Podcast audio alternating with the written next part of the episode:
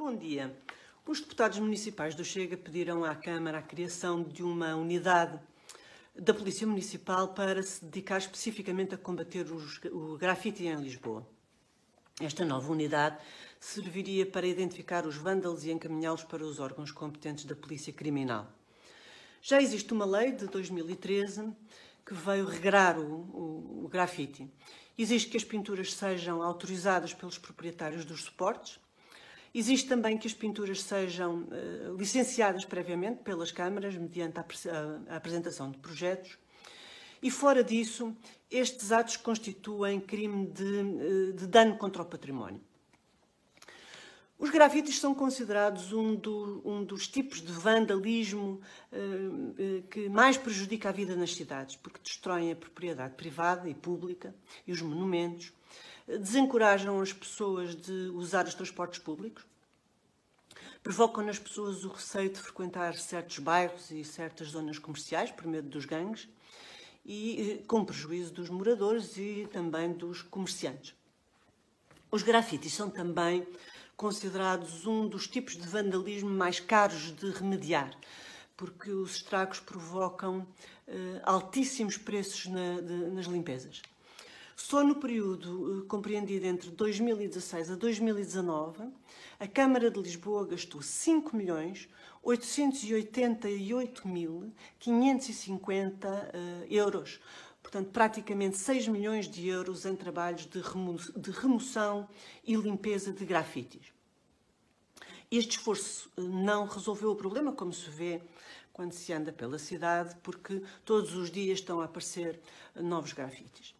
Mais, a Carris, um, o, Metro e a CP gastam todos os anos milhares e milhares de euros a limpar os autocarros, os elétricos e os comboios e os, e os elevadores da Bica, da Glória e do Lavra, eh, que assim que são limpos, eh, voltam imediatamente a ser vandalizados. Os jornais chamam a atenção para isto e dão notícias sobre, sobre isto há mais de 10 anos. Mas há aqui uma, uma dificuldade que decorre da maneira como o grafite tem sido encarado.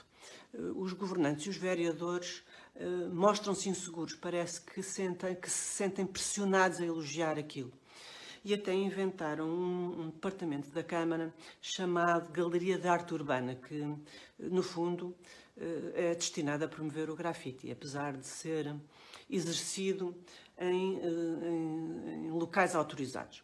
Eles dizem que o mal não está nos, nos grafites, mas nos tags. Ora, tudo isto passa pela perspectiva estreita com que a esquerda encara a educação e nos, e nos submete a todos à ditadura do politicamente correto. E em vez de ensinar os vândalos a, a desenhar e a pintar, uh, dizem-lhes que aquelas bonecadas que eles fazem são respeitáveis e são arte. E não são, seguramente não são, em 99, por cento dos casos, uh, é lixo. Faz impressão uh, a quantidade de coisas eh, que é preciso estes governantes não compreenderem para se deixarem enredar nestes sarilhos. A primeira coisa é que eh, nem todo o barulho é música, como eh, nem tudo o que se pinta ou desenha é arte e nem tudo o que se escreve é literatura. As coisas precisam de ser estudadas e ensinadas e para ter qualidade e chegarem ao estatuto de arte. Os, os, os artistas de verdade merecem pelo menos essa consideração. Quem ouve falar de grafite pensa que estamos a falar de pintores eh, requintadíssimos, todos vindos de Florença e de Milão e, e do México. Até parece que estamos a perseguir Leonardo da Vinci e, e, e Diego Rivera. Mas não, o que temos pela frente são vândalos e, e, e matarruanos e, e, desordeiros. E não há ali nem arte, nem liberdade de expressão, nem coisa nenhuma. Por fim, e para efeitos práticos, é impossível distinguir eh, o que, são, o que são tags e o que são grafites. Não se consegue definir exatamente onde é que acaba uma coisa e começa a outra.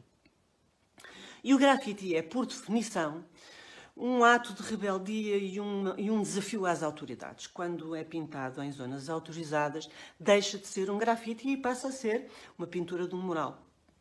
E, portanto, Tendo isto em consideração, o grafite propriamente dito deve sofrer a, a intolerância das autoridades e ponto final. Até à próxima semana.